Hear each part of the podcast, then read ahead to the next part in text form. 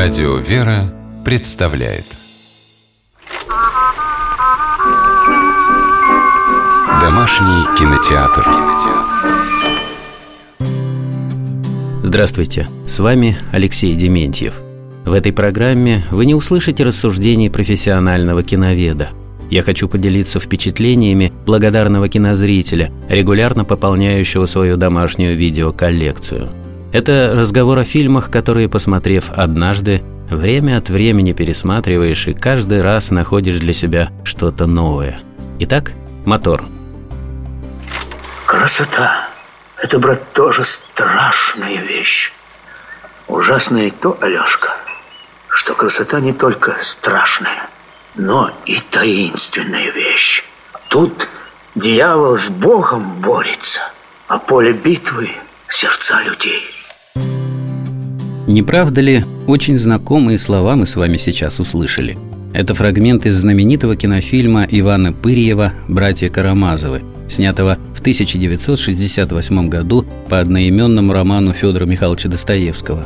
В прозвучавшем эпизоде старший из братьев, Митя Карамазов, разговаривает с младшим, Алешей, и произносит ставшую крылатой фразу, которой, пожалуй, можно было бы охарактеризовать картину в целом.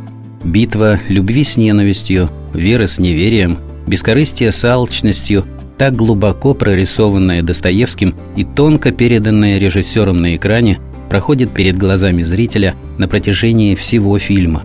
Через год после выхода, в 1969-м, картина номинировалась на премию «Оскар», а в 1970-м по результатам опроса журнала «Советский экран» «Братья Карамазовы» была названа лучшим фильмом – Творчество Достоевского вообще далеко не самый простой материал для киновоплощения. И Пырьев, автор таких типично пропагандистских советских картин, как «Свинарка и пастух», «Трактористы» и «Кубанские казаки», вполне мог бы в угоду времени сделать из Карамазовых обличительное кино о нравах барской семьи.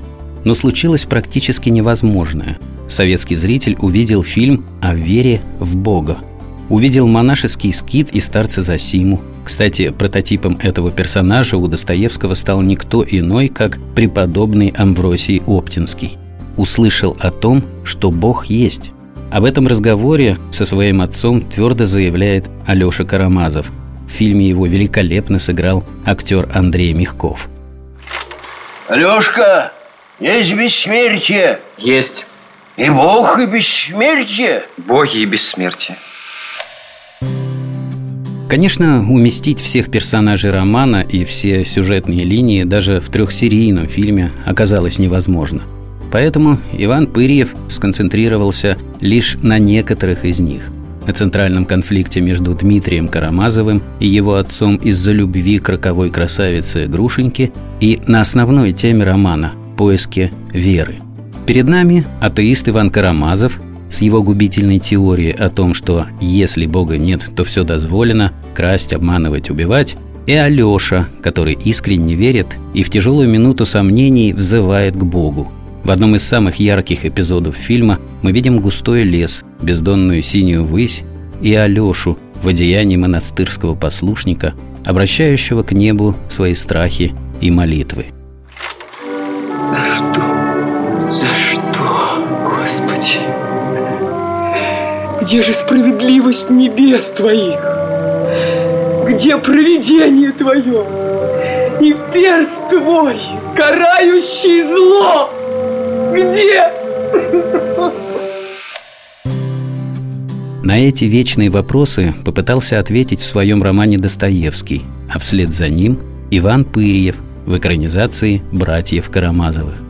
Так вышло, что картина стала последней работой режиссера – Пырьев ушел из жизни прямо во время съемок. Завершали работу над картиной актера Михаил Ульянов, он сыграл в фильме Дмитрия Карамазова, и Кирилл Лавров, воплотивший образ Ивана. Лента по сей день во всем мире считается одной из самых успешных экранизаций романа Достоевского. И посмотрев этот фильм, который без всякого преувеличения можно назвать феноменом советского кинематографа, хочется задуматься о самых важных вещах – вере, любви, прощении.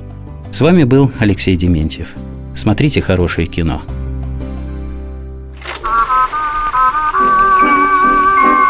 Дома Домашний кинотеатр. кинотеатр.